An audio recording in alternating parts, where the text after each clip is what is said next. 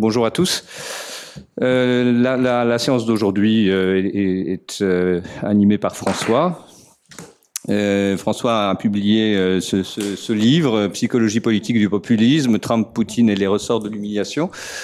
Et c'est en gros autour de ces questions d'humiliation que va tourner le séminaire d'aujourd'hui. Donc euh, le mieux, c'est que je, te laisse la parole tout de suite. Merci Paul de cette rapide introduction. Et donc euh, c'est, euh, je vais parler de cet ouvrage donc qui est paru il y, a, il, y a, quelques mois et qui boucle en quelque sorte. Pardon, qui boucle en quelque sorte notre séminaire, puisque si vous vous souvenez, pour ceux qui en bonsoir, bonsoir qui en étaient il y a deux ans, on avait commencé par psychologie des masses et analyse du moi. Donc c'est sur l'ouvrage de euh, de Freud de, 1921 qu'on avait commencé finalement ce séminaire il y a deux ans. Et puis, ben voilà, on termine cette année. Euh, mais tu diras peut-être un mot sur euh, l'ouvrage qu'on prépare, qui récapitule autant que faire se peut. Euh, donc voilà, avec ce travail, euh, je cherche à approfondir trois dimensions. C'était mon objectif. Le premier, et ce qui m'avait frappé immédiatement, c'était l'origine de la souffrance que les deux chefs euh, ne cesse de proclamer en se posant euh, comme autant d'individus blessés, victimes d'ennemis coalisés contre eux, ennemis historiques, ennemis euh, toujours présents. Deuxièmement, les effets de cette souffrance dans leur discours. Et troisièmement, la manière dont ils transmutent, et l'un et l'autre, leur souffrance en un amour brûlant pour leurs affidés, pour leurs suiveurs, qui sont réunis, et c'est l'objet finalement de, toute ma, de tout mon travail, qui sont réunis dans la masse, euh, cette masse qu'ils incitent euh, à la plus grande euh, violence d'une façon soit retenue, soit d'une façon totalement ouverte. Voilà, ça c'est d'un point de vue, disons, phénoménologique, si je veux dire, si je peux dire. Mais pour le dire autrement, en sociologue en politisme, mais surtout en sociologue, ce que je cherche à comprendre, c'est un ordre politique particulier, saisi à partir de, premièrement, l'analyse d'un type donné de relations sociales qui se donne à lire dans la masse, une masse qui est animée par une dynamique psychique partagée entre le chef et les, membres de la masse, une dynamique psychique, troisièmement, qui est faite de souffrance, de sentiments de perte, de ressentiment, de tout ce qui nourrit finalement l'humiliation, une humiliation qui est ressentie et dont ils vont s'attacher à la faire ressentir, à la retourner euh, contre leurs ennemis. Et euh, cet ensemble finalement psychique, euh, émotionnel, euh, est façonné par les pulsions d'amour et de haine. C'est l'autre couple que, auquel je, je m'attache. Trois, enfin quatre, pardon, et le tout porté par la volonté de restaurer une grandeur perdue. tout cela par la violence, mais une grandeur perdue dans le passé et qui est proposée comme l'avenir. Donc c'est pas une analyse du régime euh, populiste, c'est pas une analyse des partis populistes à laquelle je me livre, c'est encore moins une analyse des politiques publiques populistes, mais c'est davantage euh, la euh, l'essai de compréhension de ce qu'est le peuple saisi par la masse, et euh, cela à l'aune de deux euh, pensées sur lesquelles je ne cesse de travailler, Weber et Freud. Et donc, je voudrais faire un petit arrêt simplement rapide, euh, cursif, trop cursif, mais euh, euh, j'espère éclairant, de ce que je retire de l'un et de l'autre de Weber. Je retire, et c'est ce qui me passionne d'étudier toujours, c'est cette conjonction finalement des étapes de la rationalité partant de la rationalité la moins claire, la moins consciente, il parle de la moins consciente, de l'instinct, il parle parfois de la rationalité de la sexualité, de l'animalité, jusqu'à la rationalité euh, des euh, sentiments, pour passer à la rationalité en valeur et pour atteindre la rationalité la plus haute, celle du calcul euh, dans l'entreprise et qui est la Zweck-Rationalität, comme on dit en allemand, qui est difficilement traductible, mais qu'on traduit par la rationalité en finalité formelle. Et cette euh, définition des différentes étapes de la rationalité, ce, qui me ce que je trouve passionnant, c'est de la comprendre euh, en lien, en lien, et Weber le lit, avec les formes de la domination qui sont l'objet de ma recherche. Ces formes de la domination, comme vous le savez, qui sont au nombre de trois. D'un côté, la tradition, de l'autre, je ne m'étends pas, de l'autre, j'y reviendrai, euh, l'ordre légal rationnel, Et entre les deux, cette catégorie la plus fascinante et qui l'a toujours fasciné et qui est véritablement la plus euh, fascinante, c'est celle du charisme. C'est-à-dire euh, de l'individualité et du groupe. Et c'est pour cela qu'appliqué à la masse, cela me paraît euh, tout à fait justifié. Qu'est-ce que Freud apporte d'essentiel, de radicalement nouveau dans cette approche? C'est l'inconscient. Voilà. Alors, je ne vais pas refaire ce qu'on avait fait il y a deux ans sur le rapport de Freud à Le Bon, à Tard, à Sigelet. Euh, mais évidemment, il les écarte encore que, je vous rappelle qu'il euh, a une considération pour Le Bon qui est tout à fait intéressante, puisqu'il lui consacre quand même un tiers euh, de son ouvrage de 1921 mais c'est pas euh, la, la, folie, c'est pas la femme, la foule femme, c'est pas la foule complètement débridée qui l'intéresse, c'est la masse. Et la masse avec meneur. Autrement dit, c'est la relation des individus entre eux et de tous ensemble au chef.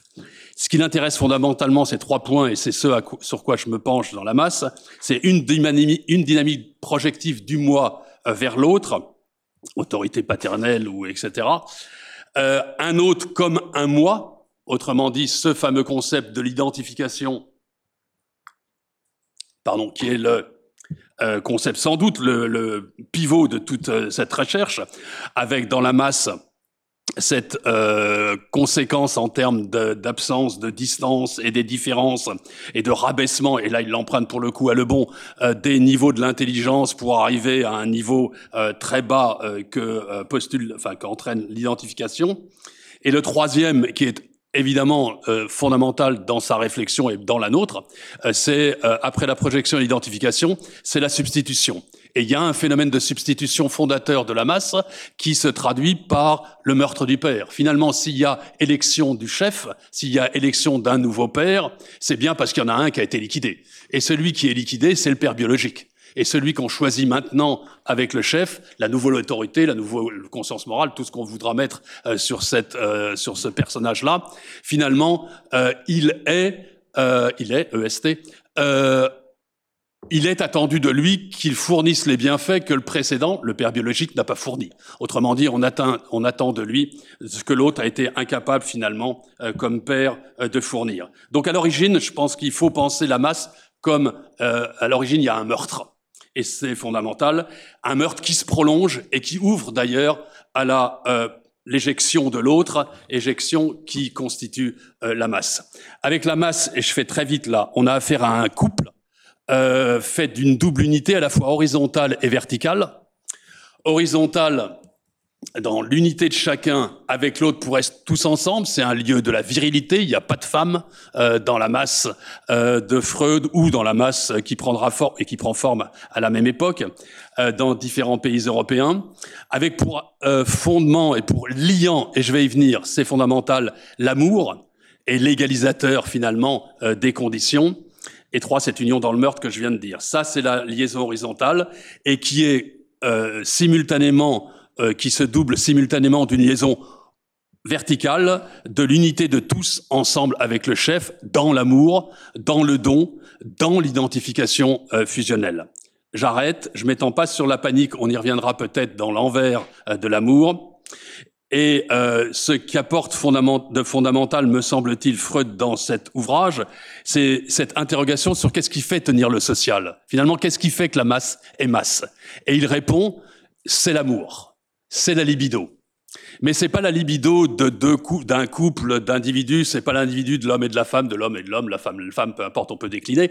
Euh, ce n'est pas le coït, c'est-à-dire ce n'est pas une relation qui s'achève euh, dans euh, le plaisir ou, ou l'absence de plaisir d'ailleurs, mais euh, il a cette définition que c'est la libido inhibée quant au but. Voilà, la masse, c'est le lieu de la euh, libido inhibée quant au but.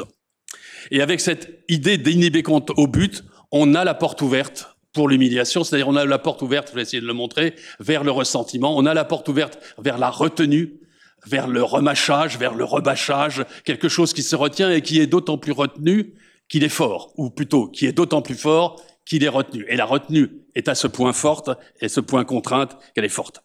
J'arrête sur le rappel de la théorie, je passe aux deux haineux euh, qui sont l'objet de, l'ouvrage, euh, Poutine et Trump. Je reviendrai un peu évidemment sur la théorie de l'humiliation. Donc ce qu'il euh, s'agit de faire pour les deux, ce qui est leur objet, c'est euh, laver l'humiliation ressentie face à un vol euh, qu'ils ressentent comme tel, vol de la nation, vol de l'identité, etc. Et ce sont à ce titre des hommes préjudiciés. Vous saviez, vous savez, pour ceux qui ont assisté au séminaire de Paul Laurent Hassoun, il reprend ce terme de préjudicié. Je le reprends d'ailleurs à Paul Laurent Hassoun, qui lui le reprend à Freud. Et le fameux texte sur Richard III, euh, Freud euh, parle de l'humiliation, parle du ressentiment en lien avec euh, cette position qu'a euh, Richard III d'être un abo. En fait, c'est un infirme. Et c'est un infirme qui, parce qu'il euh, ne supporte pas les colibets, euh, le mépris des femmes, les colibets des enfants, etc., finalement ne supporte plus la nature et va ravager toute la culture. Et il va tuer euh, et faire tourner la faux tout autour de lui. ce personnage, cette pièce absolument fascinante qu'est Richard III, qui est un meurtre du début à la fin, et il tue tout le monde. Et tout le monde se tue, et c'est une atroce pièce sur la haine et le préjudice. Donc l'origine, c'est bien l'humiliation, la base du ressentiment, euh, cette émotion retenue et ravageante qu'ils éprouvent et qu'ils font et qu'ils font éprouver euh, à tout va. Et tout va se jouer finalement dans cette retenue, dans cette explosion, origine de la jouissance partagée. Et c'est pas une question de plaisir, c'est bien une question de jouissance, c'est-à-dire en référence à la destruction. Et donc, du coup, je vais mobiliser juste après le couple qui me paraît fondateur pour comprendre les deux, euh, les deux, les deux personnages, que sont euh, le, le, le, sadisme et le masochisme. Mais je reviens un peu sur le ressentiment. J'en profite pour vous dire que Claudine a écrit un très beau texte euh, sur euh, le ressentiment. Euh, que j'ai cité, sur lequel je m'inspire. Je rappelle rapidement, c'est une catégorie évidemment qui a été élaborée par nombre d'auteurs. Euh, je passe rapidement sur les euh, moralistes anglais, les grands moralistes écossais plutôt, euh, les Écossais, euh, qui en ont fait plutôt une valeur positive, une colère contre un état de fait qui n'est pas admissible. Et cette colère qui n'est pas admissible, finalement, c'est ce que reprend Tocqueville euh, le, dans, euh, finalement dans son effort de mesurer les effets psychologiques entre un effet, un état de fait, et le ressenti des individus. L'état de fait, c'est quoi? C'est la déclaration des droits de l'homme, l'égalité. C'est ce qui résulte de, la Révolution. Enfin, c'est plutôt ce que énonce la Révolution française, c'est-à-dire l'égalité. Tout le monde est égal. N'était que à se comparer avec autrui, on est parfaitement inégal et pas du tout doté de la même manière. Et c'est cet écart psychologique euh, qui euh, crée finalement euh, le ressentiment, la profonde inégalité entre les classes. Je m'étends pas sur le, le, grand ouvrage sur la Révolution, mais c'est ça qui pointe comme la cause de la Révolution euh, finalement. C'est l'illégitimité des règles. Voilà. C'est l'illégitimité des règles qui fait que, euh, étant insupportable, au pluriel, les règles, euh, finalement, il n'y a plus qu'à, euh, pour s'en sortir, les rejeter dans... Enfin, je, suis très, trop cursif. Ce que je retiens de Tocqueville, euh, et c'est lui l'auteur pivot, à mon sens, euh, du ressentiment, le grand penseur du ressentiment. C'est celui qui, mais il renverse et tout, et comme toujours, il renverse tout. Euh, c'est, il reprend évidemment cette notion de faible et de fort qu'on trouve chez euh, Tocqueville, les faibles qui s'estiment faibles parce qu'ils sont euh, maltraités, les forts parce qu'ils usent d'un, d'un, de qualité que la nature leur a donné. En fait, c'est Nietzsche et c'est la distinction entre les faibles et les forts, mais comme euh, Nietzsche toujours, finalement, il renverse. Les faibles, c'est ceux, finalement, c'est la grande force négative contre la vie. C'est ceux qui ne supportent pas, finalement, l'effort, les aristocrates, on, on, accepte les termes, etc., et qui euh, vont nourrir euh, un ressentiment euh, contre ceux que la vie a tellement pourvu et, et que euh, cette grande affirmation qui font que euh, les aristocrates, c'est pas c'est pas forcément une classe sociale d'ailleurs, c'est plus un, une classe psychologique dont l'effort font état. Et je reprends dans le crépuscule des, idoles cet, cet aphorisme euh, qui j'ai toujours trouvé extraordinaire pour définir l'humiliation, et il parle du ver de terre. Et il dit, il se recoquille quand on marche dessus. Cela est plein de sagesse. Par là, il amoindrit la chance de se faire à nouveau marcher dessus. Dans le langage de la morale, deux points, l'humilité. Et ça me semble extrêmement, je vais essayer de le montrer, intéressant à comprendre. Ça m'a beaucoup éclairé, enfin ça m'a aidé à comprendre finalement euh, les, les deux. Donc finalement, c'est la force des faibles euh, qui retiennent longtemps leur réponse, et c'est pour ça que Freud, euh, que Nietzsche fera dériver le droit des faibles. C'est parce qu'il s'associe contre les forts et que le droit, c'est le droit de la communauté contre les individus singuliers euh, et qui les rend euh, si euh, compacts, si forts, etc. Je passe sur Max Weber, qui est évidemment héritier de Nietzsche et a développé les théodicées, etc. Je n'étends pas. Je passe sur euh, sur Freud, qui l'a euh, aussi fait, mais je vais essayer de montrer tout son apport. Et j'en viens justement à son application avec les deux chefs. Je parle pas trop fort? Non. Euh, humiliation, ressentiment, le sexuel, puisque c'est là où se situe, à mon avis, l'enjeu de, euh, de cette domination, et puis la masse. Donc l'humiliation ressentie, la blessure, cette blessure narcissique dont les deux font état, en mentionnant le vol dont ils auraient été victimes, euh, qu'il faut faire ressentir euh, par la honte, qui est révélatrice de la, de la quantité de haine que ces deux-là euh, expriment, cette humiliation ressentie qu'il faut faire ressentir, ça explique le ressentiment. Donc la source de l'humiliation, je l'ai dit, c'est la blessure narcissique, le vol de l'âme, euh, l'Éden perdu, celui qu'il faut retrouver.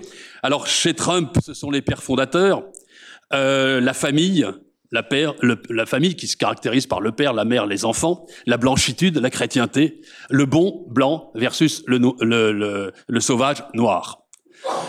Et c'est la tradition euh, mangée par les Noirs, mangée par les homosexuels. Euh, évidemment, on arrive très vite à l'homosexualité et, pire.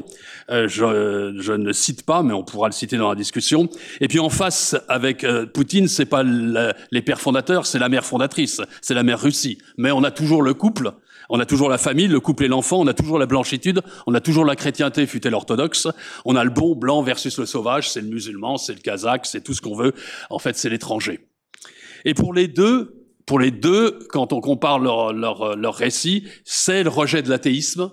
Avec le rejet de l'athéisme, c'est le rejet de la dépravation sexuelle, tout ce qui forme finalement l'autre, cet autre qu'il s'agit euh, d'éjecter. Et on arrive au sexuel. Et on arrive au sexuel qui est l'envers de cette glorification de la famille, euh, de la famille dont les enfants sont issus euh, dans la normalité la plus rassurante. Euh, le sexuel comme envers de la sexualité autorisée. Et finalement, il me semble que c'est la dimension fondamentale euh, du comportement, à la fois inhibé dans la famille, la mère, etc., qu'on n'arrête pas de citer, etc., et exhibé et qui tourne avec les deux au machisme pornographique. Le phallusme vengeur, la force versus son absence, chez les deux, on n'arrêterait pas de citer, euh, de les mentionner. Trump, c'est les femmes. C'est même pas la peine de rappeler euh, comment il les appelait. On les prend par la chatte. Euh, je fais ce que je veux. Enfin, là, je te saute dessus. Enfin, et encore, c'est bien exprimé. et puis Poutine, c'est c'est les toilettes dans lesquelles on ira poursuivre les Tchétchènes. Et puis, si vous n'avez pas compris, c'est les chiottes. et puis, c'est à Zelensky au début de la guerre, c'est tu te coucheras comme Marie couche-toi là. T'as pas envie, bah, tant pis, tu te coucheras, etc. On a tout le prélude finalement de ce qui va se jouer après le 24 février dans la logique du viol. Là, là, c'est dit, c'est dit ouvertement. Euh, et puis vous vous souvenez quand Oliver Stone avait interviewé Poutine et il lui avait demandé, euh, euh, vous avez connu des, difficultés, vous avez des périodes difficiles, et puis il avait répondu, l'autre goguenard, euh, je suis pas une femme, j'ai pas de période. Donc c'est l'amour, c'est l'amour, c'est l'humour, corps de garde.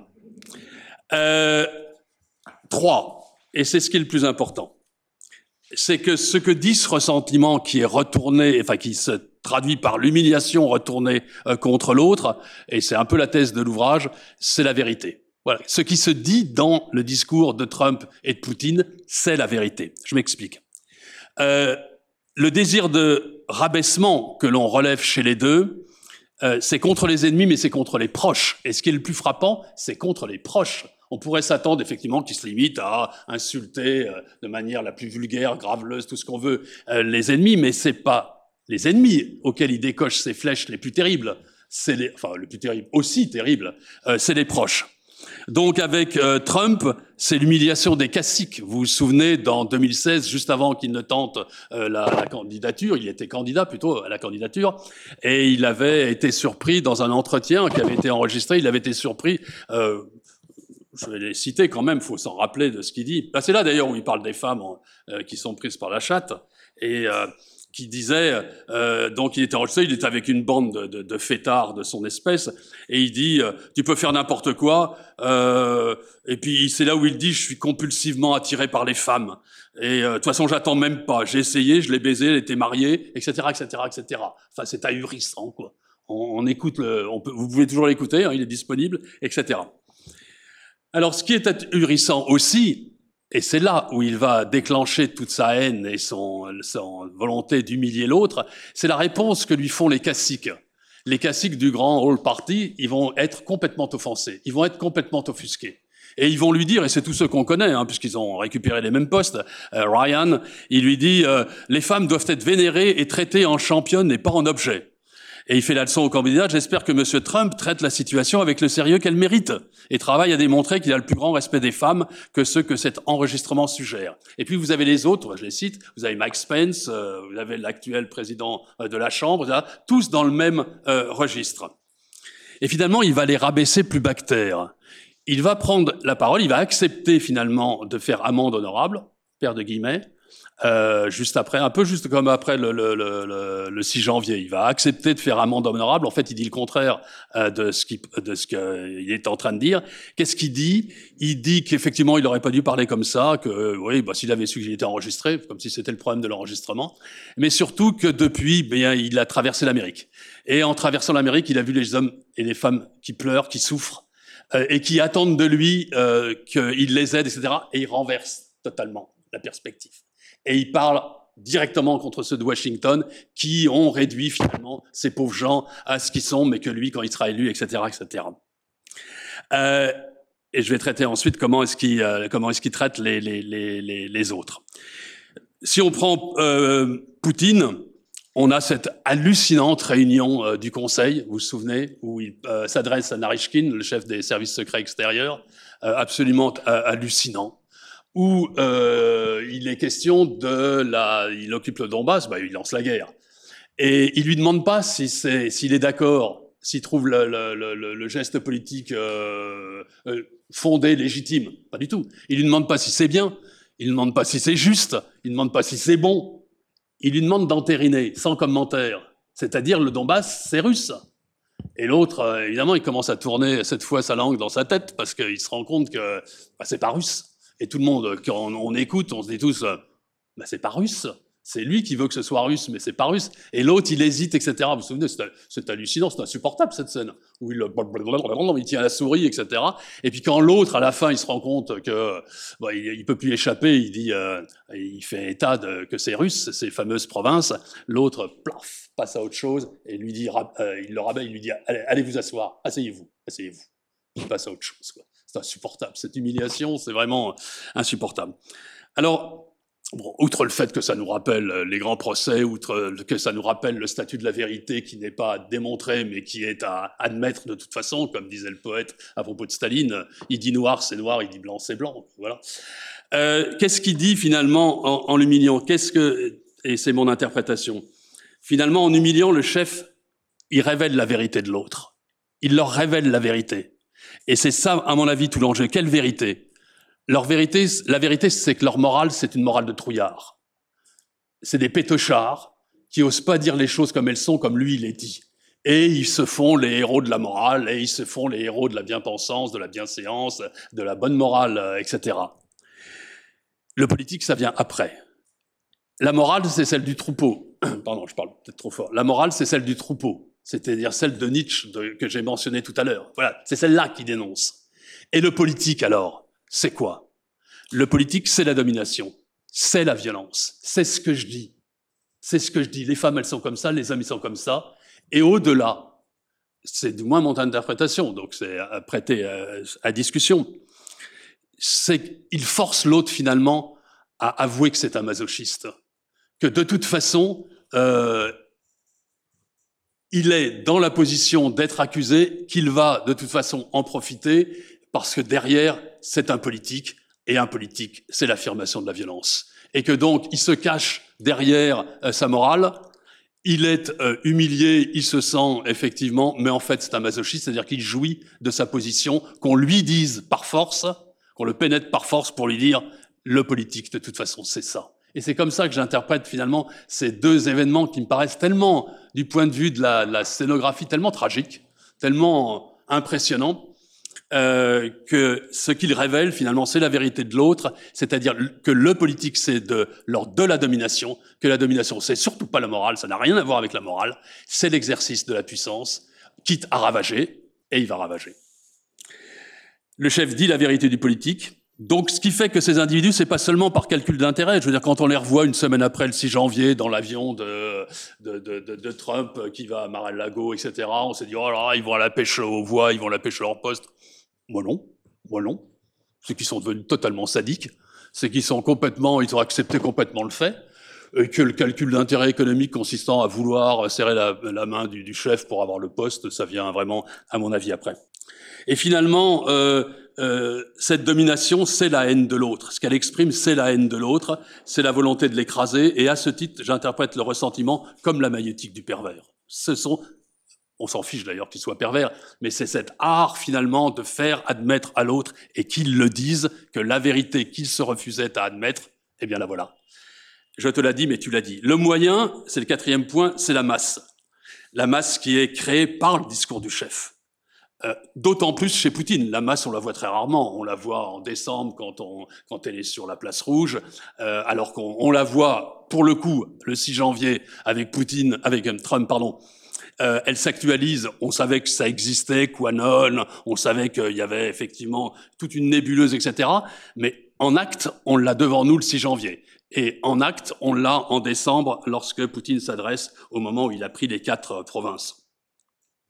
Voilà, bon, je pourrais m'étendre sur la différence de la masse russe et la masse euh, trumpienne, qui n'est pas la, la, même du point de vue des euh, composantes sociologiques, euh, du point de vue de la variété, du point de vue des femmes, des hommes, du point de vue de, sans doute, la, la, la bonne volonté d'y participer, etc. Euh, je relève de cette masse, euh, donc j'y consacre pas mal de pages, mais je relève que dans les deux, euh, dans les deux masses, et il me semble qu'on ne l'a pas beaucoup souligné, il y a un acteur qui porte le même nom, et chez les Russes et chez les Américains. C'est chaman. Vous savez, chaman, c'est le mage, euh, etc., qui fait tomber la pluie, etc. Eh ben, on a un chaman euh, au Capitole, vous savez, c'est cette espèce d'uluberlu qui a une, euh, une, pique de 6 mètres, là, vraiment, avec son phallus, là, entre un truc, ses cheveux, son poitrail dénudé, un Indien qui aurait perdu sa tante, enfin, bref, etc. Il s'appelle chaman. Et chez les Russes, il y a un chaman. Chaman, c'est le chanteur qui monte sur la euh, l'estrade une fois que sur la tribune pardon une fois que euh, Poutine a fait son discours euh, discours euh, phénoménal. Hein. On va parler aux gens qui sont là-bas, euh, on est dans le fantasme absolu. Allez, on fait, on fait tous bravo, on fait tous bravo, ça là, peu importe. là, je l'analyse, etc. Et le type qui prend la place à ce moment-là, il va se mettre à chanter, donc on l'a sur le site du Kremlin, hein, on a tout, etc., tout le texte, etc. Il s'appelle Shaman. Il est chanteur, il est blond, il est beau comme les blés, d'ailleurs il fouche les, il marche dans les blés, on a l'impression de l'Éden perdu, etc. Alors que l'autre, il fait un peu euh, gangster, euh, indien, euh, cherokee, etc. L'autre, il est vraiment mignon, quoi, un beau, un beau, un beau mec qui chante bien en plus, et il chante « Je suis russe, je suis russe, je suis fier de l'être, je suis russe envers et contre tout, et vous avez vos pensées, mais je suis russe, etc. » Donc ça m'a frappé que dans les deux masses, aussi dissemblables qu'elles soient, de par leur composition sociologique, etc., on retrouve un même personnage qui porte ce nom quand même si, euh, si surprenant. L'autorité de chef, euh, c'est le cinquième point, c'est le dernier point que je voudrais souligner euh, du charisme. Donc je m'étends pas sur cette catégorie sur laquelle on peut discuter, qui est tellement fascinante, évidemment, la vérité incarnée. Je retiens de euh, cette capacité qu'a le chef, et c'est en cela qu'il est charismatique, de façonner les émotions, car ce qu'il façonne, c'est les émotions de la masse, et il fait apparaître et il fait émerger une masse d'émotions, etc. Euh, dans ce rappel finalement euh, de l'ancestral, de la tradition, qu'il postule et qu'il propulse finalement comme la fin observée. Le chef dit la vérité de la masse en disant l'origine et en disant euh, la fin que la masse est censée trouver. Ce qui est intéressant dans les deux, et c'est là où on peut faire la comparaison, c'est que il correspond à euh, ce que dit euh, Weber de la catégorie du charisme. Euh, il dit d'abord le charisme c'est pas seulement un individu, hein, c'est toute la communauté qui est charismatique et qui fait que en partageant une même croyance, on élève un individu à un statut qui est celui supranaturel, etc. Mais ce que dit euh, Weber, qui est tout à fait intéressant, c'est que et c'est pour ça que c'est une catégorie intermédiaire parce que c'est un personnage intermédiaire et c'est pour ça qu'il dit que le charisme c'est le temps des révolutions. Le charisme, il est propre des révolutions les personnages charismatiques émergent dans les temps des révolutions. Et pourquoi est-ce qu'ils émergent dans le temps des révolutions? Parce que c'est le temps des incertitudes. Et que cette incertitude, ils vont être capables finalement de la manipuler euh, et d'en faire la chambre d'écho grâce à l'émotivité de la masse. Et ils sont euh, entre deux. Ils sont entre deux, c'est-à-dire entre la tradition qu'ils récusent absolument et ce fameux légal rationnel, cette régularité, cette Verhaltlichung, comme on dit en allemand, qui est intraduisible, cette quotidianisation des actes, cette, euh, voilà, cette euh, euh, règle ou régularité des actes, etc. Et c'est intéressant de comprendre, quand on analyse ces deux chefs, finalement, qu'ils exécutent la tradition qui les a portés à leur poste. Quand on prend Trump, c'est tous ceux qui ont précédé, sauf les premiers, euh, qui euh, passent à l'as. Euh, les Obama, et puis on n'en finirait pas finalement, les Bush. Alors ceux de sa famille, il les, il les flingue à, à vue, il les descend, etc. Mais aussi les précédents, etc. Donc la tradition, allez hop, c'est comme, voilà, je sors, ils vous ont menti, et moi j'émerge, et je vous dis la vérité. Et c'est encore plus frappant, alors je trouve, avec Poutine. Il n'y en a pas un, finalement, qui va sortir, si, il y en a un qui va sortir de l'eau. Comment? Même Staline, il passe à l'as. Même il passe au feu de la critique. Le premier, c'est euh, étonnant, aussi étonnant que ce soit, c'est Lénine. Il fait une critique de Lénine à, propos de Brest-Litovsk. Et évidemment, quand on, s'interroge sur Brest-Litovsk, c'est le moment où l'Ukraine a été passée à perte et profit avec le, contrat, avec, enfin le contrat, le traité avec les Allemands. Donc il critique Lénine vraiment, mais euh, en nommant, euh, enfin je, je cite, je sais plus les titres en anglais, et, qui a entériné finalement la création de l'Ukraine. Staline, il le passe au moulinet de sa rage pour avoir cédé par peur en juin 40 quand il y a la guerre, quand, les, quand on le prévient qu'il risque d'avoir une intervention euh, Barbarossa et que euh, il, ne croit pas et puis tout à coup euh, voilà hop l'invasion arrive il n'a pas été préparé donc il le critique par impréparation et puis il le critique derrière pour sa trouille puisqu'on sait qu'effectivement, pendant quelques jours, le grand chef euh, s'est dissimulé quelque part dans le Kremlin. Le troisième, c'est Khrouchtchev, évidemment, celui-là, il peut être liquidé pour avoir euh, entériné la cession euh, de l'Ukraine, enfin, pardon, de la Crimée à l'Ukraine. Brezhnev, il n'en parle pas. Enfin, autant que j'ai cherché, j'ai cherché, j'ai cherché Brezhnev, j'ai pas trouvé. J'ai pas trouvé le suivant qui était déjà mort quand ils l'ont élu, qui était Tchernienko, donc mettons qu'il passe dans, dans, dans perte et profit. Et puis il cite pas Andropov, qui était le patron du KGB, vous savez, et qui était, qui était enfin ça, il s'en fiche complètement, qu'il ait été ambassadeur à, Budapest en 56, mais il était ambassadeur en 56, et il était surtout le patron du KGB, c'était son patron. Donc là, je me dis, tiens, tiens, pourquoi il descend pas le patron? Pourquoi il descend pas celui qui l'a promu, etc. Bon, je peut-être des interprétations. Euh, Gorbatchev, n'en parlons pas, c'est l'ennemi euh, juré à claquer pour euh, effectivement perestroïka, perestroïka, glasnost, ça c'est vraiment l'horreur des horreurs. Et Yeltsin, c'est pour avoir singé euh, l'Occident, etc. Et là, il le descend, etc. Bref, il n'y a personne qui sort. Et même ceux qui pourraient sortir, il les nomme pas. C'est Brezhnev et Andropov. Et on pourrait penser, tiens, ben c'est le starisme, après avoir quand même liquidé les grands chefs de la tradition, on se retourne au tsarisme. Mais c'est pas du tout le tsarisme il liquide aussi. Il parle, il parle tout à fait euh, en le critiquant, etc. Il n'y en a qu'une qu'il ne critique pas, c'est l'Église orthodoxe. Celle-là, il ne la critique pas. Celle-là, c'est le pivot euh, ou le pilier euh, qui passe pas par perte et profit. Alors, qu'est-ce qui reste finalement dans le, dans le grand capharnaüm de la tradition russe, bolchevique, etc. Il reste Ivan IV le Terrible, il reste Pierre le Grand, il reste Catherine, et puis il y a lui. Et il y a une continuité entre effectivement ces grandes figures qui finalement naturalisent la culture euh, russe euh, et introduisent finalement une, une, une, continuité que les autres n'ont pas réussi à, à, détruire. Bon voilà, il faudra encore développer sur la fin du charisme, il y a beaucoup de choses que j'essaye de développer, etc. J'étais peut-être un peu rapide, mais je vais conclure. Je me demande si on peut établir une sorte de genèse des régimes populistes une sorte de sociogenèse de la psychologie populiste à partir de cette approche de l'élément pulsionnel Hein, Peut-être pas assez insisté sur l'amour et la haine. Enfin, je pense que j'ai quand même insisté. Qui, qui, qui dérive ou qui, euh, qui, qui s'étend, euh, qui s'expand dans un dans une pornographie euh, affichée.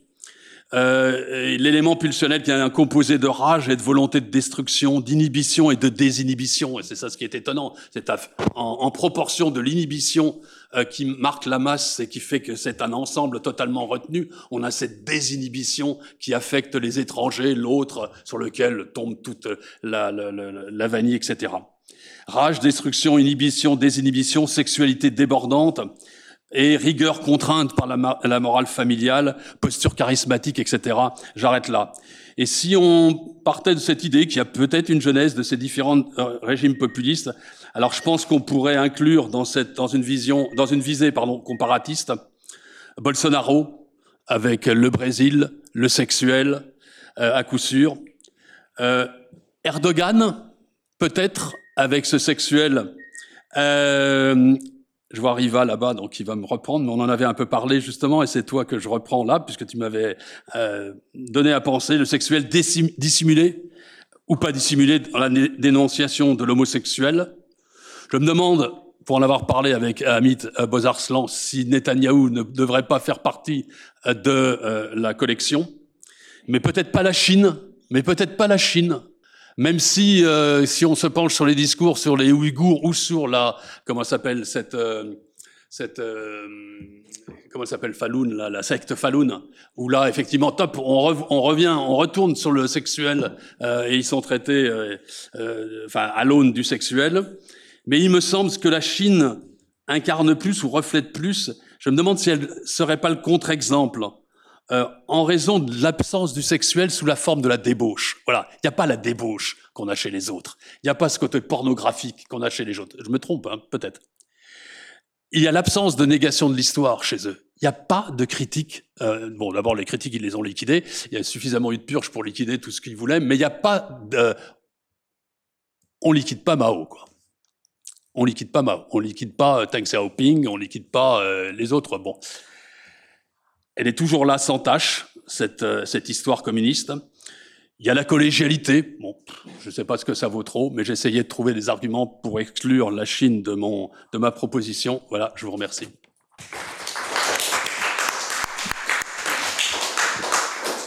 Bon, merci beaucoup François. Je, pense que la, discussion sera vive. C'est un, très beau sujet en tout cas. Et je ne doute pas que, nous aurons euh, des, tas de questions à, débattre. Je, crois qu'on est vraiment saisi par les, par les questions que, dont tu parles. Elles sont là. On est même crocheté par elles. On est crocheté, je crois, euh, euh, par la présence de Poutine dans le dans l'espace international. On est psychiquement crocheté. On était psychiquement crocheté par Trump de, la même façon ou d'une manière comparable. Alors justement, euh, euh avant de disons, de rentrer vraiment dans le vif euh, passionné de la discussion. Je, vais, aborder tout de suite, pendant le temps qu'il est temps, en tout cas, je, vais partir d'une question de méthode qui est au fond la nôtre de, depuis le début du séminaire. C'est la question de, de, de, de la de l'articulation de deux plans, euh, puisque d'un côté tu as effectivement l'universalisme des euh, ou l'universalité des mécanismes psychiques, euh, c'est au fond la, première partie que tu appelles théorique, euh, que tu mets en place et tu, tu construis quelque chose de, de très stimulant à partir de, de, Freud et, de Weber. Bon, ça c'est le, premier plan qui, est le tien. Et puis de l'autre côté, bah, on a évidemment euh, la, la, la, singularité ou la particularité des contextes, et on a deux personnages euh, qui, sont, euh, qui sont à la fois différents et semblables, qui appartiennent à des contextes qui me semblent très très différents. Et la, question qui se pose, c'est nécessairement de quelle façon on articule ça. Comment, comment on fait pour travailler ça? Il y, a, une vraie difficulté. Je pense que il me semble, tel, que je, comprends ton propos, l'unité de, ta réflexion, elle est du côté de l'universel en réalité, depuis le début jusqu'à la fin, y compris à la fin lorsque tu cherches des cas euh, qui pourraient en quelque sorte entrer dans ta, réflexion, tu cherches à identifier le même, pas le différent, mais le même. C'est-à-dire euh, ce en quoi, en fait, dans l'expérience historique, il y a des choses qui euh, montrent à quel point ces mécanismes universels sont effectifs, agissants, etc., etc. Euh, c'est une approche euh, évidemment possible. Au fond, en quoi les mécanismes identifiés par Freud et Weber tels que tu les, les rends cohérents permettent de rendre intelligibles les singularités. Bon. Alors là, c'est là qu'on retrouve notre, discussion avec les historiens, évidemment, puisque les historiens, ils sont forcément du côté de la singularité et forcément du côté du, contexte, en disant oui, mais alors qu'est-ce qu'on fait du contexte? Alors, si, si, je me fais l'avocat du diable, dans un premier temps, je dirais que les contextes sont effectivement très très différents, mais, mais pas différents au sens euh, que les historiens, euh, disons, euh, pourraient, disons, au, sens où les, historiens pourraient identifier les différences en disant que de toute façon chaque contexte est différent parce que la singularité des contextes est telle qu'à chaque fois c'est différent. Non, c'est que il me semble que ce sont deux contextes qui sont structurellement différents. Euh, sur des points euh, assez décisifs, c'est-à-dire euh, par exemple holisme en Russie, individualisme aux États-Unis, conception féodale du droit identifié à la puissance en Russie, quand même conception juridique de la démocratie aux États-Unis, etc., etc. La place de l'individu et, de la communauté ne sont pas les mêmes. Bon, euh, alors la question, c'est de savoir de quelle façon, enfin, est-ce qu'on le prend au sérieux ou est-ce qu'on le néglige? En quelque sorte, on considère que c'est en quelque sorte superstructurel et, et, et pas significatif. Je poursuivrai juste, puis après on, lance la discussion, je poursuivrai sur un point qui est central pour toi et qui, euh, est de, euh, je, trouve que tu parles très bien de, ces questions, euh, l'homme préjudicié. Donc, d'abord, c'est une, expression qui est, qui, est très intéressante, je trouve. C'est vrai que, Paul-Laurent Assoun en avait parlé, et puis bon. Tu, remontes, tu, parles de l'homme préjudicié, tu parles de la blessure. Euh, et c'est euh, par référence à cette blessure que tu, euh, tu, construis la notion de ressentiment et d'humiliation. Mais la blessure des deux, en quel sens la blessure des deux est comparable? Peut-être qu'elle est comparable sur le plan psychique, je ne sais pas. D'ailleurs, je, note que tu ne fais pas ce que, ce feraient les psychanalystes habituels, habituellement, c'est-à-dire que tu ne remontes pas vers le passé de chacun des personnages. bon, tu, voilà, tu ne te livres pas à ce type d'exercice qui serait vraiment très classique pour un, psychanalyste. Mais euh, la blessure des deux est peut-être la même sur le plan psychique, et en même temps elle est très très différente parce qu'elle ne porte pas sur le même objet. Il me semble que, euh, puisque tu parlais de, Nietzsche, moi je pense qu'on peut penser plein de choses avec Nietzsche, sauf la démocratie, sauf le monde des, égaux. Mais euh, si, on même, tu vois, si, on, si on part de cette question des forts et des faibles, si on repart de là, bah, le ressentiment euh, du faible, il peut relever d'une blessure morale et d'un sentiment moral. Euh, je veux dire, les, petites nations d'Europe de l'Est qui ont été colonisées par, euh, ou disons, dominées par, l'Empire, on peut tout à fait comprendre que dans, ces sociétés, on éprouve du ressentiment, un sentiment d'injustice très profond, des blessures quelle est l'humiliation à ce moment-là? L'humiliation euh, tient au fait de n'avoir pas, été traité de manière égale ou de, n'avoir pas vu sa dignité reconnue de manière égale. Quelle est la, blessure du fort ou la blessure, disons, de l'empire euh, qui en chute, en, perte de puissance, euh, va se sentir humilié parce qu'abaissé dans sa puissance? Bah, c'est pas la même chose parce que là, le, sentiment, la blessure, elle se noue autour du fait que la puissance déclinante ne permet plus de dominer l'autre. Et l'enjeu n'est pas le même, parce que dans un cas, c'est l'égalité, l'individu et sa dignité. De l'autre, je me sens humilié parce que je ne peux plus écrabouiller mon voisin. et donc, si tu veux, en quelque sorte, il y aurait un, sentiment euh, d'injustice éprouvé par le colonisateur, comme il y aurait un, sentiment d'injustice éprouvé par le colonisé. Mais les deux ne, peuvent pas du tout se rencontrer et ne parlent pas la même chose mais ce qui n'exclut pas, tu vois, parce qu'il y en a un qui est inégalitaire, etc., etc., l'autre qui est égalitaire, individualiste. Bon, mais sur le plan psychique, peut-être que c'est la même chose, je ne sais pas. mais disons qu'il y a une surdité absolue entre les deux univers, parce que lorsqu'on entend Poutine parler d'humiliation, on se dit, mais il, se moque de qui? En, en, quoi est-ce que la Russie est humiliée? Parce qu'elle ne peut plus dominer ses voisins? C'est une signification de l'humiliation qui ne fait pas sens pour un esprit égalitaire. Ça, fait, ça fait zéro sens. Et donc on se dit, bah, en fait, ça, c'est de l'instrumentalisation. Et alors, on a plein de choses sur l'instrumentalisation de l'humiliation dans les sociétés arabes, en, Russie, etc. Bon, voilà. Donc ça, ça disons que c'est une, une, une, première, euh, une première salve, une première série de, de, de, réflexions que, que je te propose et, que je, je, soumets à, à l'Assemblée. Le débat qu'a entamé, Paul aussi, je pensais, euh, déjà à la lecture de ton livre, j'avais pensé, bien sûr, j'ai un je ne connais pas Poutine, j'ai suivi Trump, comme euh, je, je, vivais là-bas pendant ses élections, pendant sa campagne, pendant sa élection terrible, etc. Mais du coup, maintenant, je reprends ce que Paul a mis comme euh, analyse de contexte. Je me demande dans quelle mesure, d'accord, les contextes structurels, d'accord, mais la tradition historique de, l'image, de la représentation du, du leader, par exemple. Et quand je pense à Erdogan, je me dis, il se présente comme le père de la nation. Il distribue de l'argent. Il y a eu le tremblement de terre. Il est allé distribuer de l'argent, de la nourriture. Je suis là. Je vais augmenter les salaires et tout. C'est l'image du père. Et d'où vient ce protecteur? Il va protéger son peuple, la masse, comme tu dis. Mais d'où vient cette image du père? Quand on pense que la, le fondateur de cette république turque s'appelait Atatürk, donc c'était le père des Turcs, donc il reprend. En même temps, c'est ce père qu'il a humilié, lui, parce qu'il a exclu l'islam de la tradition, de l'identité nationale. Donc, et deuxième humiliation, un père qui l'a humilié, lui, il reprend l'image du père, il rejette l'homosexualité, il reprend la famille solide avec un père solide, masculin, machiste, etc., protecteur.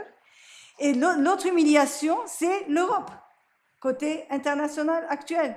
L'Europe qui utilise, qui l'instrumentalise, comme tu dis, Paul, par rapport euh, au renforcement de l'islamisme, etc., parce que l'Europe l'a rejeté, l'a humilié. L'humiliation de la Turquie vient de l'Europe, donc oublions l'Europe, reconnaissons-nous, sachant qui on est, et on est musulman, on est costaud, on est fort, etc. Donc, euh, tu vois, il y a toute cette articulation de contexte, d'image traditionnelle, de l'instrumentalisation actuelle et dans un contexte international qu'incarne euh, cet Erdogan. Je ne le vois pas, je, le vois pas dans la sexualité de Poutine, je le vois pas dans euh, dans la corruption de Trump, oui, mais je ne sais pas d'où vient le côté historique de cette corruption chez Trump, mais et, là aussi, c'est se montrer malin en fait. Cette corruption, c'est se montrer malin. C'est la mobilisation de la masse, c'est pas dans la pauvreté, c'est de se montrer riche et de, de se montrer qu'on vit dans des palais. Donc c'est susciter l'envie chez le peuple dans la masse. Donc tu vois, il y a, ton truc me faisait penser à ça. Donc ma question c'était l'importance de l'image historique dans la création de la nation et qu'on perpétue, qu'on reprend? Et bien sûr, je ne suis pas dans la psychanalyse, hein, je suis dans la sociologie. Et de l'autre côté, le côté comment on le transpose à un niveau du national à l'international pour renforcer à la fois le sentiment d'humiliation, pour se renforcer comme et renforcer cette image historique. C'est bon, j'ai appuyé, il me semble. J'aurais juste deux petites questions. Je me demandais, euh, dans cette jeunesse du populisme, dans quelle mesure euh, vous pensez qu'il faut un chef véritablement euh, blessé par l'humiliation Est-ce qu'il faut vraiment qu'il soit blessé ou est-ce que finalement il suffit qu'il ait compris que cette blessure est quelque chose qui peut mobiliser les masses? Je ne vois pas la la différence. Dans, dans, votre sens, je ne me penche pas pour savoir si Trump se sent vraiment humilié, si Poutine l'est ou ne l'est pas, etc. Il fait état d'humiliation. D'accord. Il fait état d'un préjudice. Et c'est cet état de préjudice qui va lui permettre. En fait, ce serait la ligne, pour revenir à ce que vous disiez sur l'instrumentalisation, ce serait la ligne entre un véritable, une véritable instrumentalisation euh, par stratégie qui n'aurait pas de vrai fondement. Mais finalement, vous pouvez dire que peu importe. Ça peut être la conclusion à la, question. Ok, et ma deuxième question, c'était de dire, est-ce que ce discours de l'humiliation, il est toujours construit par rapport à un humiliant ou pas forcément? Dans le sens, est-ce que, par exemple, dans... forcément Forcément, c'est. C'est forcément l'autre. C'est l'autre. C'est l'autre qu'il faut essayer de comprendre. C'est quoi la figure de l'autre C'est quoi la figure de celui qui sont toujours en train de dessiner? Alors euh, immédiatement, Mm. pour les Américains, c'est latinos, c'est facile, je ne vais pas répéter. Pour euh, les Russes, c'est facile aussi à faire. Pour les Français, ce ne serait pas difficile, etc. Mais à mon avis, on ne peut pas penser l'unité sans penser effectivement l'altérité. On ne peut pas sans penser l'homogénéité sans penser effectivement, et qui constitue aussi bien d'ailleurs que l'identité. Et c'est le ferment de. Et, et la masse, c'est cette capacité effectivement de faire vivre l'unité, enfin, c'est comme ça que je l'interprète, euh, contre, contre les autres Hmm. et de retenir l'énergie et de retenir euh, cette libido. Euh, Retenez-moi, je vais faire un manœuvre. Et un manœuvre. Je pense effectivement, comme Claudine, que, ce- que, que la, que la, l'exploration, la dimension pulsionnelle, c'est, très intéressant dans, est très intéressante dans ton propos. Euh, on a l'impression qu'avec Trump et, Poutine, on a affaire à des phénomènes qui relèvent bien davantage de l'antipolitique en quelque sorte. C'est la mort de la politique, cette manière de la. De, Ah, Attends, attends, attends, mais je finis justement. Je sais que tu ne seras pas d'accord, mais justement, tu pourras répondre. Euh, c'est précisément la politique réduite euh, disons, euh, aux passions, à la pulsion, voire à la domination. Et toi, tu, tu sembles considérer, tu sembles reprendre ça à ton compte en disant oui, la politique, c'est la domination. Mais ça n'a rien d'une évidence de considérer ça, puisque, après tout, euh, je veux dire, dans un monde civilisé, on a essayé de construire une politique qui, n'était, qui ne relevait pas seulement de la domination. Qui relevait du pouvoir. Pardon? Qui relevait du pouvoir. bah, le- oui, mais le pouvoir comme la... Attends, attends, attends, est-ce que, attends, est-ce que je peux finir Juste, puisque là, du coup, euh, moi, j'aurais tendance à répondre plutôt euh, à- à- au Weber qui t'habite, j'aurais tendance à, à répondre avec Arendt. Euh, Arendt ne, conçoit pas la politique seulement comme domination.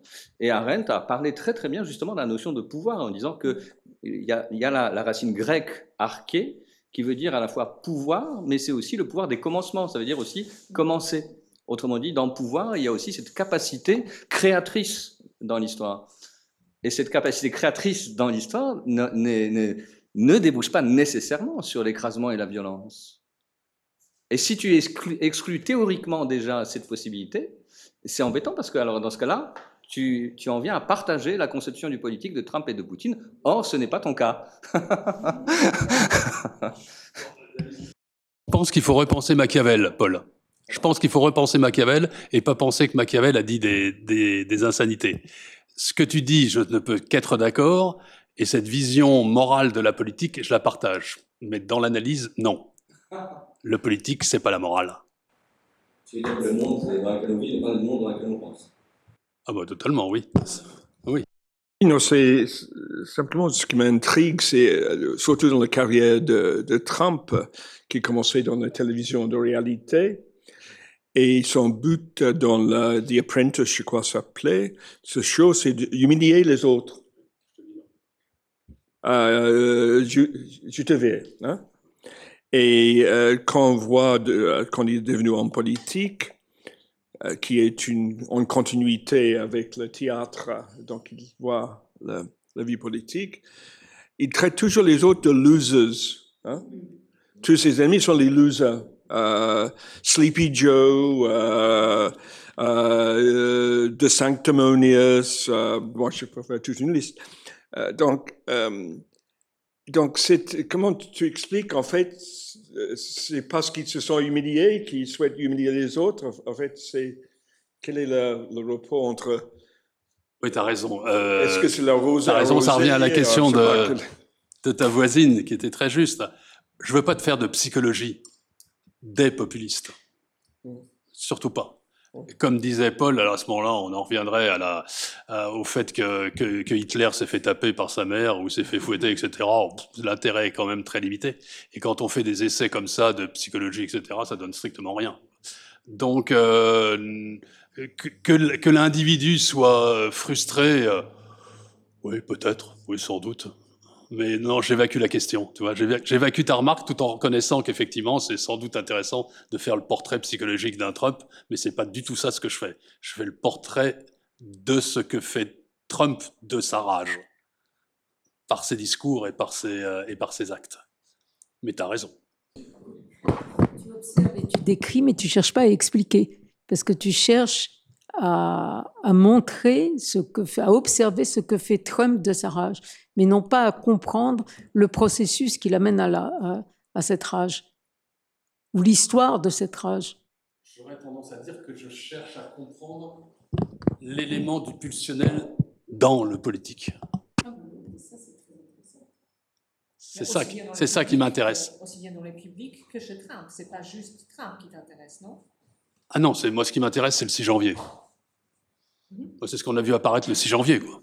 Mais ça, On- alors ça, ça, il y a des livres, de, de- il y a des écrits de Legendre Oui. qui portent là-dessus, je trouve, qui sont assez éclairants. Le crime, le crime du, du caporal Lorty. Je ne pourrais pas en rendre compte comme ça, mais il y a des, des écrits chez Legendre qui sont très intéressants de ce point de vue-là.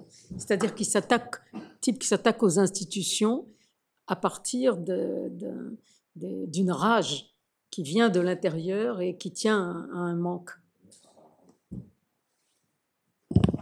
Euh, Oui, juste d'abord, j'ai essayé de faire, euh, de, de répondre à la question de David, d'essayer de remonter au plus loin de l'individu pour essayer de, euh, voilà, c'était ma question aussi la tienne, et jusqu'où on peut remonter qui puisse expliquer.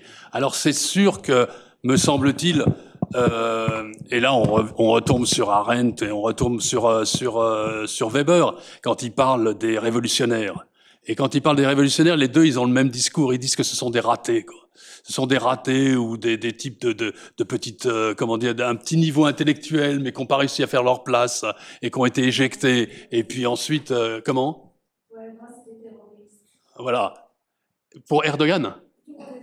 Ah Oui. Non, ce que je veux dire, c'est que pour ces individus-là, on peut, c'est pour répondre à la question, voilà, de l'élément pulsionnel de l'individu dans cette politique pulsionnelle. Probablement qu'on peut arriver chacun d'entre eux à, comment dire à l'élément traumatique. Euh, probablement qu'avec Poutine, euh, c'est un petit raté de Saint-Pétersbourg, un petit loupard qui s'est fait euh, claquer la, tête, etc. Probablement que mais ça mène rien. À mon avis, c'est la limite qu'il faut pas faire. Quoi. Encore une fois, même si, même si, j'ai essayé de le faire, mais je crois que je me suis planté. J'ai écrit 20 pages, puis j'ai arrêté. Quoi. Euh, même si Arendt et euh, Weber euh, touchent du doigt quand même que les révolutionnaires de leur époque, ils les définissent tous comme... Weber parle de prolétaroïdes. Hum, le terme, il est, il est, il est envoyé, quoi. C'est-à-dire, en fait, des, voilà, des, types qui n'ont pas réussi euh, dans leur famille, dans leur société, dans leur milieu, etc., etc. Mais je ne crois pas qu'il faille aller là. Je ne crois pas que ce soit la, bonne direction.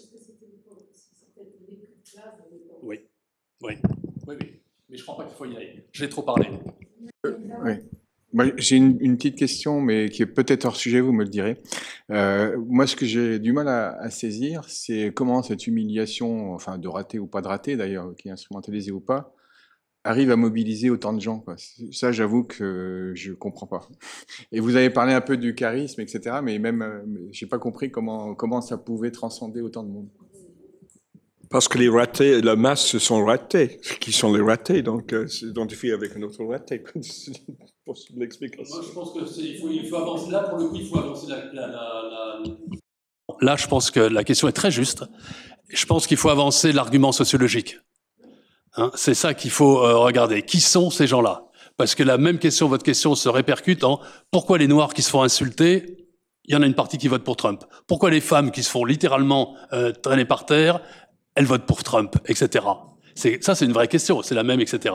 Donc, je pense qu'il faut euh, regarder qui sont ces gens.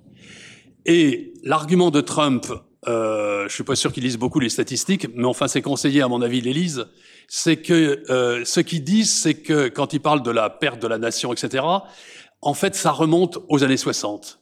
Aux années 60, c'est quand les Noirs prennent la parole et quand la montée des Noirs dans la société américaine devient quantitativement extrêmement importante, à ce point quantitatif qu'elle est négative encore euh, négative pardon un- minoritaire euh, encore maintenant, mais qu'il y a beaucoup de textes qui sortent qu'en 2044 les étrangers non non américains, c'est-à-dire non nés, les étrangers non nés sur le sol américain seront majoritaires.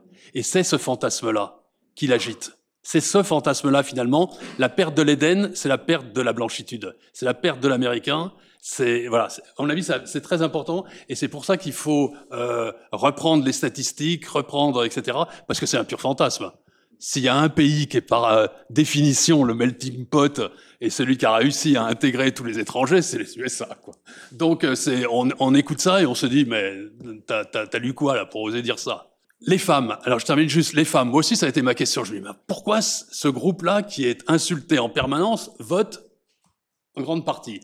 Et il y a des articles qui ont montré qu'en fait, évidemment, les, gens, euh, je suis pas le seul à me poser la question, ils se la posent et la réponse qu'ils avancent, c'est celle-ci. Les, beaucoup de femmes votent pour Trump parce qu'il les venge des féministes et de ce, et on en revient au même, et de ce mouvement féministe d'affranchissement qui pour eux est l'humiliation de la femme. C'est-à-dire que cette femme euh, des mouvements euh, euh, de la sexualité, de, de, de LGBT, euh, homosexualité, etc.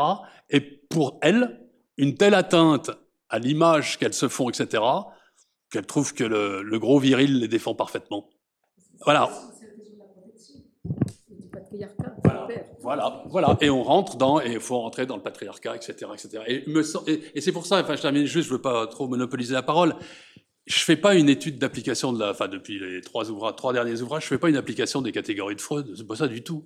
C'est pas ça. C'est euh, l'élément pulsionnel pour éclairer des phénomènes sociologiques ou politiques. C'est ça mon objectif. Bolsonaro, parce que je, je me doute si, si, on peut lui dire qu'il qu est populiste?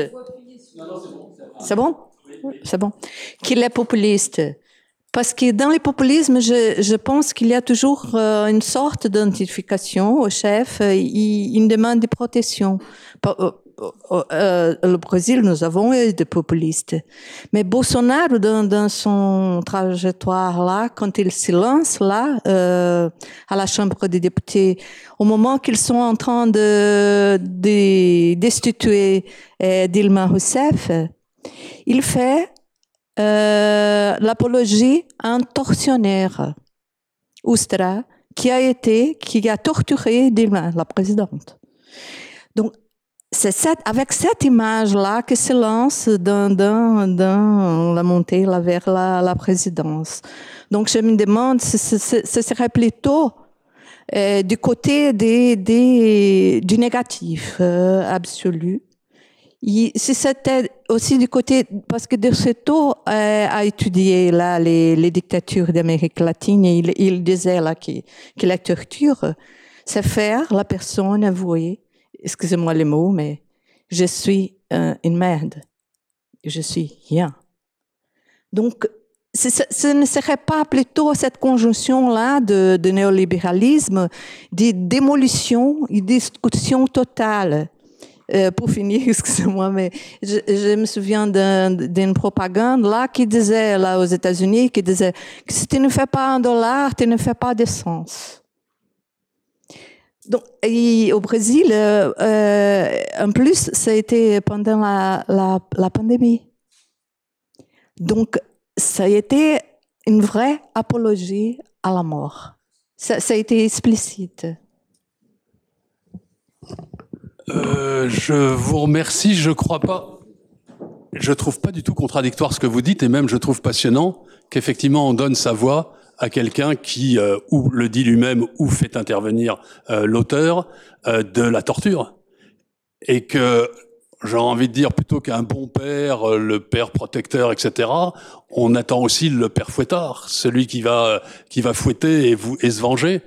Et je ne sais pas si ce que je dis est pas totalement erroné, mais est-ce que justement dans cette donation, à ce don plutôt à, à Bolsonaro, il n'y a pas effectivement alors là, beaucoup du pulsionnel, si effectivement il est en train de valoriser le meurtre et la torture, qui est effectivement intolérable. On est bien d'accord. On est bien d'accord. Donc voilà. Je ne trouve pas du tout contradictoire. Même, j'ai envie de dire, vous apportez, vous apportez de l'eau au moulin. Je crois que l'exemple de euh, ce phénomène, c'est, euh, Rodrigo Duterte, hein, euh, qu'on appelle Dirty, euh, Duterte et Harry, en fait, basé sur le film de Clint Eastwood, parce que sa guerre contre la drogue, tuer les, les, les toxicomanes, c'est extrêmement populaire. Hein? Il y avait des sondages euh, en fin de son mandat, il y avait 75% de la population qui était d'accord avec cette guerre. Justement, c'est le père Fouetta, il a promis, euh, je, vais, je vais tuer, je vais... Euh, je vais faire en sorte que dans le baie de Mani, euh, les pêches vont, vont manger sur les cadavres qui, qui sont jetés dans la, la baie. En fait. Et le politique, c'est ça. La vérité, c'est ça. Oui. Il dit la vérité. Sur, pardon? Tu vas intervenir sur les politiques. Non, non, non, non, non, non, pas du tout. Non, non, sur la, je, je, je, je, je re- je repars de, la question des femmes parce que c'est quand même très, très intéressant, euh, effectivement, ce dont tu parlais, euh, le, le vote des femmes aux, aux États-Unis. Co- Comment se fait-il que les femmes puissent voter pour Trump, etc., etc. Mais c'est là où on retrouve notre discussion sur le contexte quand même, et, c'est pas euh, la, question qui t'a été posée euh, est, importante. Il me semble que Zemmour a bien, a, bien tenté d'aller dans cette direction euh, et que ça lui a pas réussi du tout. C'est-à-dire que, au fond, dans une, je veux dire, l'introduction de cette dimension, euh, y compris de violence, sexiste, de brutalité, etc., etc., ne passe pas de la même façon du tout dans tous les contextes. Et en fait, que tous les soutiens de Trump sont des, soutiens plutôt euh, hiérarchiques, inégalitaires, traditionnels, traditionnalistes. Euh, quant à la Russie, ben, en fait, euh, la modernité russe, euh, elle est tout de même, euh, enfin, il faut, la, chercher loin. Euh, Voilà, elle, est à venir. Et ça, si tu veux, ça repose la question de savoir de quelle façon, très fondamentalement, on traite des, orientations culturelles et aussi des, des orientations morales, parce que tu as dit, euh, ma, euh, ma, euh, ma conception de l'histoire ou ma compréhension de l'histoire n'est pas morale, etc. Je laisse ça aux moralistes. Enfin, tu, tu semblais dire quelque chose comme ça. On peut la laisser aux moralistes, mais il n'en reste pas moins que les humains que l'on observe ont effectivement des conceptions morales en tête et qu'on est bien obligé d'en rendre compte. Et donc, pour des humains, par exemple, qui ont basculé du côté de l'égalité homme-femme, bah, ils n'ont aucune raison d'accepter moralement des discours euh, trop violents, pulsionnels ou je sais pas quoi sur les femmes. Bon, et donc c'est là où on retrouve quand même euh, fondamentalement la question euh, du contexte. Si on la prend au sérieux, on prend également les orientations morales au sérieux. Ah, tu me suis là-dessus?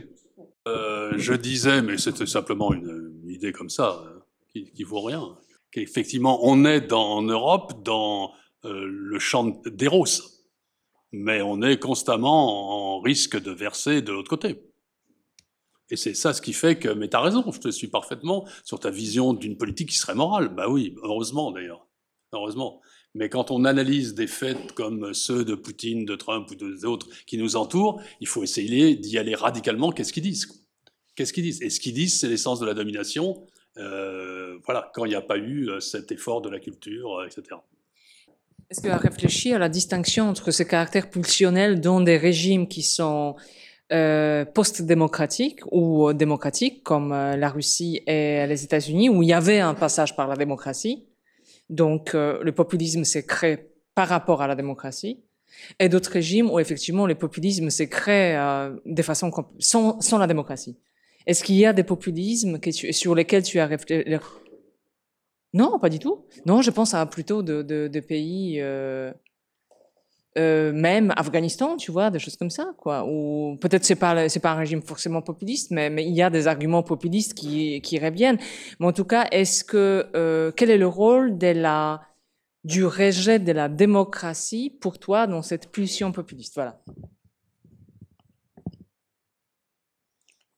Quand tu parles de l'Afghanistan, euh, je pense que là, euh, on a tous en tête, euh, ou dans des pays de ce type-là, on pense chacun, enfin, on pense tous finalement, fondamentalement, la pulsion de mort, c'est la, la destruction de la femme. Le fond du problème, c'est là, il est là, quoi. Que s'il n'y avait pas ça, on serait pas dans ce régime-là, etc. Et que fondamentalement, la haine, elle est à l'encontre de l'autre. L'autre, c'est la femme. C'est pour ça que c'est tellement, c'est pour ça que ça nous choque tellement euh, nous en Occident. Où je dis pas qu'on a fait un progrès, je pense qu'on a fait un progrès, mais on a passé, on est passé quand même de l'autre côté et que ça nous est insupportable. Mais que eux, ce qu'ils mettent au jour, et je dis pas que c'est le politique, mais le politique qu'ils mettent au jour, c'est la violence radicale. Et la violence radicale, elle se joue contre la femme. Je suis pas pour, évidemment. Pas, hein, on est bien d'accord. Mais euh, ce, que ce que ces régimes dénotent, c'est à chaque fois ça. Mais, mais c'est- euh, un phénomène qui, qui, dont la force est une force post-démocratique. C'est-à-dire, ce rejet violent de la féminité, il n'a été possible que face au féminisme occidental, je pense. Je,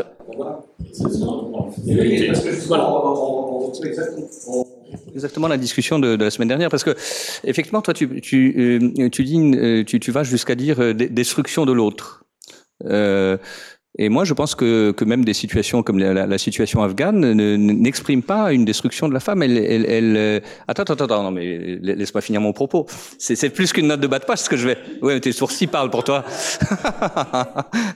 Pardon? Ce que, ce, que je, ce que je pense, c'est que on remet les femmes à leur place, on les cache, on les laisse dans les maisons, etc. Et si elles restent à leur place, ça va très bien, on va pas, on va pas plus loin. Oui, mais c'est pas la même chose. C'est-à-dire que c'est pas une manière d'éradiquer complètement l'altérité. C'est quasiment une manière de la consolider et de d'enfermer les femmes dans ces, dans une altérité indépassable. Sauf que comme elles peuvent plus parler, elles n'existent plus. Ah, pourquoi elles n'existent pas dans les maisons? Si. Elles, elles- elles ne parlent pas en public, mais il n'y a pas d'espace public dans ces sociétés. Ce qui se passe dans les maisons? Ah bah, euh, Tu sais ce qui se passe pour les femmes dans les maisons qui ne peuvent pas parler, ni sortir, ni plaider, ni aller se plaindre, etc. Bah, tu peux imaginer moi, des je, êtres moi, je humains dirais qui ne rien. parlent pas Moi, je dirais rien. Comment? Tu peux imaginer des humains qui ne parlent pas du tout, jamais? Ah ben, Je pense que ils en- les talibans rêvent de ça. Et ils y arrivent. Non, non, non, non. Je pense que non, non, non, non, non. Un, un petit, un petit- pardon. Un, un petit point sur euh, l'Afghanistan. Enfin, j'ai assisté à une, con- une conférence euh, samedi dernier sur un chercheur de un de vos collègues, je pense. Euh, j'ai oublié son nom. Adam euh, quelque chose. Euh, oui, c'est ça. Et qui disait euh, que en fait, souvent dans les, crimes familiaux, les femmes étaient les, en tête pour trucider leurs filles quand elles étaient impures. Donc c'est pas si, enfin à mon avis c'est pas si simple que ça. Hein. C'est pas les, c'est pas les talibans hommes qui veulent détruire la femme. hein. Bah, ça prouve simplement que c'est pas c'est pas seulement euh, les hommes qui veulent détruire les femmes. C'est toute une complexité, euh, je pense, euh, euh, culturelle, etc. Enfin le, le régressif euh, et pas seulement chez les hommes quoi. C'est voilà c'est tout hein, mais euh, Comment? Déjà dans une société On pourrait rester aussi au niveau de la, au niveau de la psychologie et se dire que ces femmes ne veulent pas que leurs filles éprouvent la même, les mêmes sentiments, la, la même condition qu'eux et se résolvent comme les animaux à tuer. euh, Ou trucs, bien ou les Grecs portent- quand il fallait se jeter du haut de la. Ou bien elles, elles portent, elles ont intériorisé le même sentiment de l'honneur, etc. On retrouve les mêmes choses dans les banlieues ici. On retrouve exactement les mêmes choses. Les mères qui punissent beaucoup plus leurs filles que le père ou que le frère. Et donc, euh, mais là, la question des femmes dans ce cadre-là, c'est, il y a le côté culturel, même si c'est relatif, même si ça évolue, même si ça change. Et on peut pas, je sais pas si on peut comparer les, la condition des femmes en Afghanistan avec le, féminisme ou la condition des femmes aux États-Unis qui votent pour Trump. Euh, je sais pas, ou les conditions des femmes en Turquie. Mais pour, je, je reprends votre question. Pourquoi ça marche? Qu'est-ce qui marche? Moi, je, me, je regarde aussi. Je suis de Turquie, donc ça m'intéresse, mais je travaille pas sur la Turquie. Mais qu'est-ce qui a marché? Qu'est-ce qui marche? Qu'est-ce qui a Qu'est-ce qui peut encore marcher pour Trump? C'est est-ce que c'est leur talent de connaître bien la société? Qu'est-ce qui a marché jusque-là? Qu'est-ce qui n'a pas marché? Qu'est-ce qui a été laissé de côté? Comment mobiliser ceux qui ont été exclus? Comment intégrer ceux qui ont été exclus? Que- Quel est le discours? C'est là, c'est la force du discours, la force de la narration, la force de, de connaître bien cette société. Moi, j'avais aucun espoir pour l'autre parce que je me suis dit, le seul qui connaît sa société, c'est Erdogan. L'autre ne connaît pas. Il, il- il se met devant, devant, dans, il se met dans sa cuisine pour parler aux gens. On s'en fout de sa cuisine. Tout le monde est dans- veut être dans ses palais. Donc, c'est évident. L'autre connaît son peuple. Il connaît son peuple. Donc là, il y a le- la notion de peuple et nation aussi euh, qui, qui, qui joue, si tu veux, dans, dans, dans la mobilisation des émotions, qu'est-ce qui va marcher, qu'est-ce qui va pas marcher. Moi, je trouve du talent à ces gens-là. Toutes choses égales par ailleurs, évidemment. C'est pas que j'approuve, mais je leur trouve du talent à chercher à connaître la société pour savoir qu'est-ce qui va marcher. Et en plus, il y a une tendance internationale. Qu'est-ce qui marche pour l'un et pourquoi ça marcherait pas pour Si ça marche pour Erdogan, pourquoi ça marcherait pas pour Trump? Et si ça marche pour Trump, si Trump peut se présenter de prison, pourquoi ne pas se présenter de prison ailleurs Par exemple? On oublie la Constitution, on oublie les institutions. On voit qu'est-ce qui marche. Moi, moi, moi, je trouve que cette question des, crimes d'honneur nous, pose des questions euh, incroyablement intéressantes parce que je, me demande si, euh, si quand, euh, quand nous réfléchissons à l'humiliation, nous n'y réfléchissons pas souvent de manière très très ethnocentrique et avec notre ethnocentrisme, démocratique en quelque sorte. C'est-à-dire que euh, non, non, mais nous sommes plongés dedans et ça nous rend euh, très très difficile la compréhension des, des, des, sociétés hiérarchiques et inégalitaires. Et donc, euh, je veux dire, le, le, ce qui se passe dans les crimes d'honneur, d'après ce que j'ai lu, c'est effectivement des, des, choses assez complexes autour de l'honneur, mais autour du tout. Et lorsque le, le tout est déstabilisé et lorsque le comportement de l'un, effectivement, fait rejaillir la honte entre guillemets sur l'ensemble, on se débarrasse de l'un au profit du tout. Mais je veux dire, c'est des, des, des, modes de fonctionnement qui nous sont complètement étrangers. On nous trouve ça monstrueux, mais euh, je pense que, les anthropologues en, en, parleraient mieux, en quelque sorte. Sauf que là, nous avons affaire effectivement à des, espèces de cécité euh, symétriques. Simplement, en fait, l'interprétation en fait euh, mainstream des politologues sur le populisme, c'est lié à l'État quand l'État est faible quand l'État est incapable de fournir les biens sociaux pour la population. Donc, on a l'appel de, de l'homme fort qui va arriver euh, pour... Je vais résoudre le problème parce que, parce que l'État est plus ou trop faible et, je vais arriver pour, vous sauver. C'est intéressant avec, euh, avec Duterte euh, aux, Philippines qu'il a deux prénoms. Le premier, c'est Tata, en tagalog, ça veut dire euh, papa, et l'autre, c'est le punisher, hein, celui qui punit, en fait. Et, et en fait, c'est les deux, c'est en fait qui marchent, en fait. C'est les deux ensemble qui fait que, y compris parmi les femmes, qui votent beaucoup pour lui. Hein. Mais ça veut dire qu'il incarne vraiment les deux dimensions de la politique, l'origine, euh, la recherche de l'origine et la recherche, la recherche du sens par la punition du bien et du mal. Pour moi, le, le en fait, c'est ça que j'oppose à, à, ta, à, ta, à ta vision pulsionnelle. J'oppose une vision, euh, mais évidemment, ça ne vaut rien du tout, donc c'est une conversation comme ça.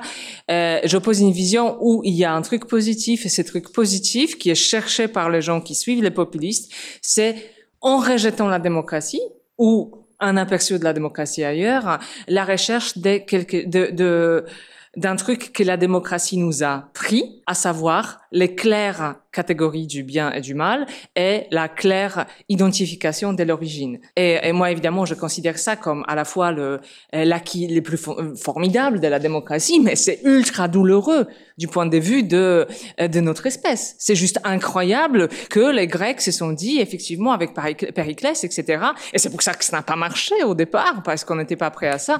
Le fait de se dire que tout ça, ça n'a aucun sens parce que les dieux n'existent pas et même s'ils existent, ils font du n'importe quoi. C'est hallucinant, c'est insupportable.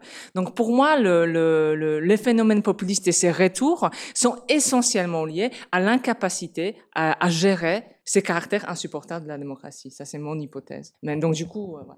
Euh, oui, oui, mais je l'écoute et je trouve ça euh, tout à fait passionnant. Et y mettre, euh, y mettre l'élément pulsionnel de l'amour et de la haine ne, ne peut qu'enrichir, mais n'appauvrit pas. Non, mais je veux dire, aimer, aimer, et si tu dis aimer la démocratie ou ne pas la supporter, bah, t'as dit aimer, quoi. Alors, supporter. Euh... Non, non, non, n'est pas supporter ce qu'elle apporte. Elle apporte la phrase impensable, et c'est pas la question de la haine ou de l'amour, la phrase impensable selon laquelle notre vie n'a pas de sens. C'est pas la question d'amour ou de la haine. La démocratie dit ça. La démocratie dit le Dieu n'existe pas. Oui. Trump, dans les derniers euh, discours qu'il a fait euh, quand il a attaqué ses opposants, c'est que ces gens-là n'aiment pas les, États-Unis. Ils ouais. n'aiment pas les États-Unis. C'est ça, là, euh, il veut détruire les États-Unis. Euh, donc, c'est le, le, mot à mort est vraiment répété plusieurs fois dans ses discours. Parce que les dieux sont morts et les dieux ne supportent pas parce qu'ils nous aiment pas. ben, bien sûr. S'ils nous aimaient, euh, on, on, en serait satisfait. Et c'est parce qu'ils nous aiment pas qu'on n'est pas content.